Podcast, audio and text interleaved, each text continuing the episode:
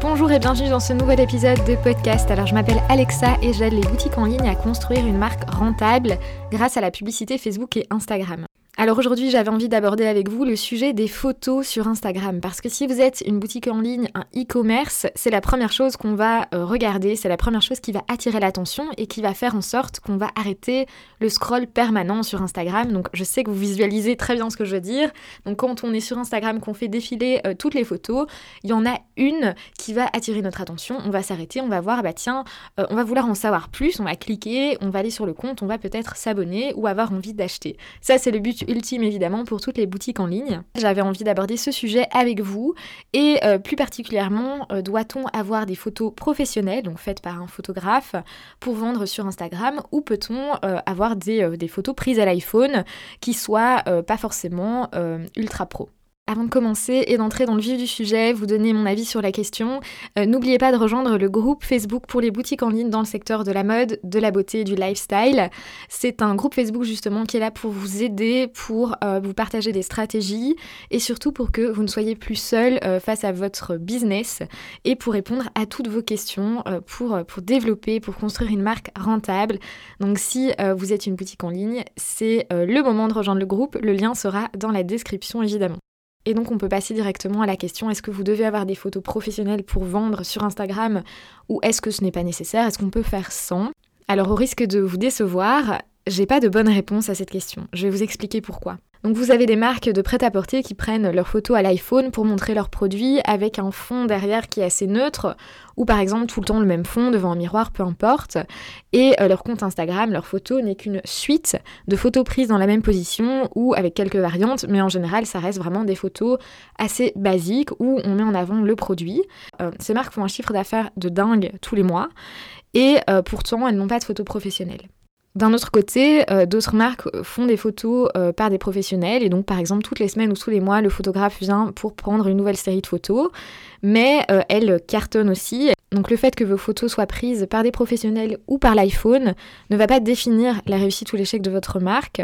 Ce qui compte le plus, et c'est pour ça d'ailleurs que je fais cet épisode de podcast, c'est que votre communication soit alignée avec votre cible. Je vais vous donner un exemple. Si vous êtes une marque de prêt-à-porter qui recevez des nouveaux produits tous les jours, toutes les semaines, vous allez avoir besoin évidemment de nouvelles photos euh, très rapidement. Et euh, en général, quand on reçoit énormément de produits, le prix euh, des, articles est, est, assez moyen. En général, quand on est une marque avec des produits beaucoup plus haut de gamme, on a du mal à faire entrer des nouveautés très souvent. Et donc, on n'a pas forcément besoin de, de contenu rapidement.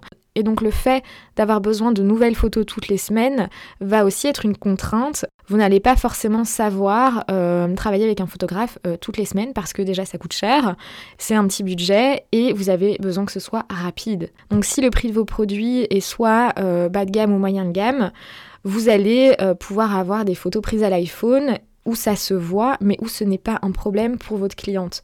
Votre cliente, ce qu'elle veut, c'est des nouveautés, c'est euh, acheter.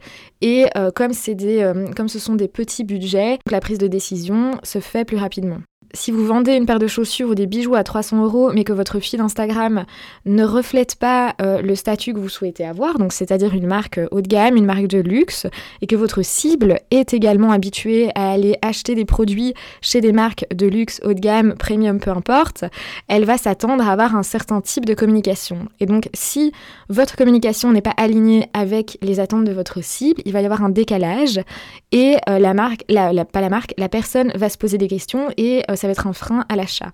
Alors je ne dis pas que toutes les marques qui vendent des produits euh, plus chers que le moyen de gamme doivent avoir des photos prises par des professionnels mais vous devez vraiment être cohérent et penser à votre cible.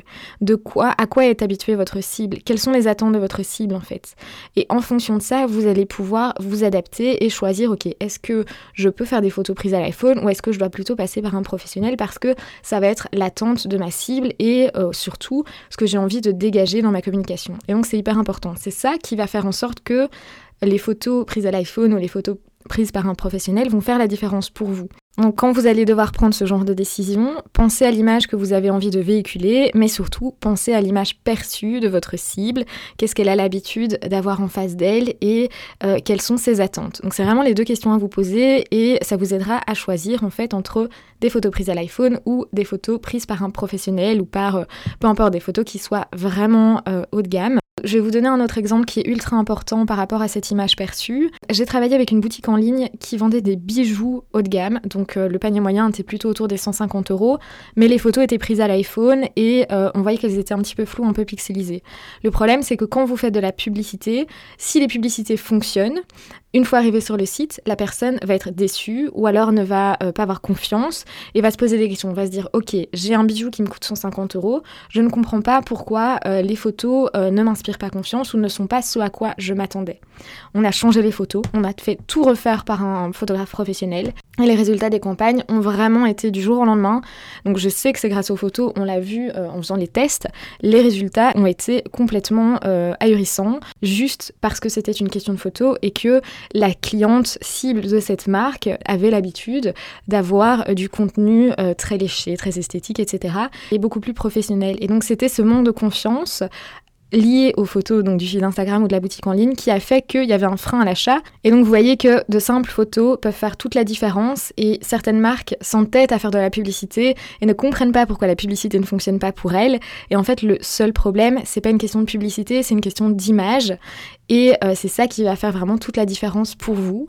D'ailleurs, si euh, vous avez du mal à transmettre, à véhiculer l'image euh, de votre marque, vous pouvez télécharger, j'avais fait un guide sur le sujet, la méthode Sparks.